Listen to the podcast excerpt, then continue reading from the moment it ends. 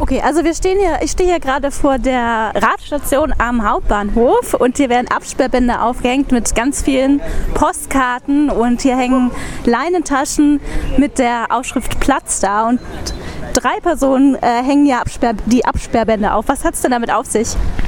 Wir machen gerade, wir wollen uns öffentlich machen. Wir wollen den Leuten zeigen, dass wir ein Buch präsentieren. Und zwar nächste Woche am 6.6. im Jos Fritz. Und es geht um Verdichtung und Praktiken im urbanen Raum. Praktiken bei einem verdichteten Raum.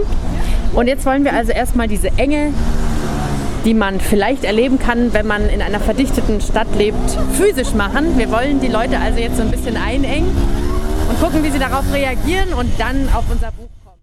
Platz da. Praktiken urbaner Verdichtung. Ein Jahr lang forschten die Kulturanthropologinnen Katharina und Raffaela zu der Frage, wie die Freiburgerinnen mit einer enger werdenden Stadt umgehen. Dabei setzte jede von ihnen ganz eigene Schwerpunkte. Öffentlicher Raum ist oft knapp. Seit kurzem ist der Platz der alten Synagoge in Freiburg fertiggestellt. Raffaela hat sich das Treiben dort genauer angesehen.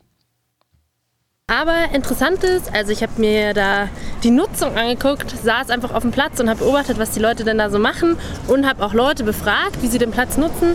Und interessant ist, dass da ja ganz viele private Dinge eigentlich gemacht werden. Also man sitzt in der Sonne, trifft sich mit Freunden, isst was, macht Pause.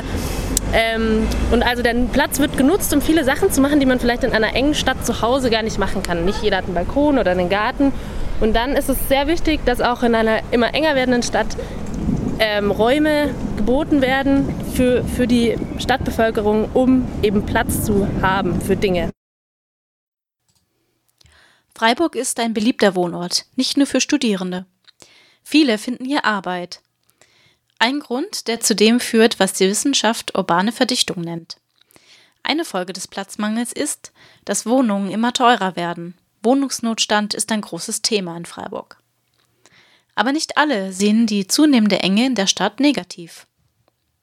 Spannend fand ist, dass ich mit verschiedenen Landwirten und Landwirtinnen gesprochen habe, die eher von der anderen Seite urbaner Verdichtung betroffen sind, also beziehungsweise die gerne möchten, dass die Stadt dichter wird, damit an den Rändern nicht so viel Land genommen wird.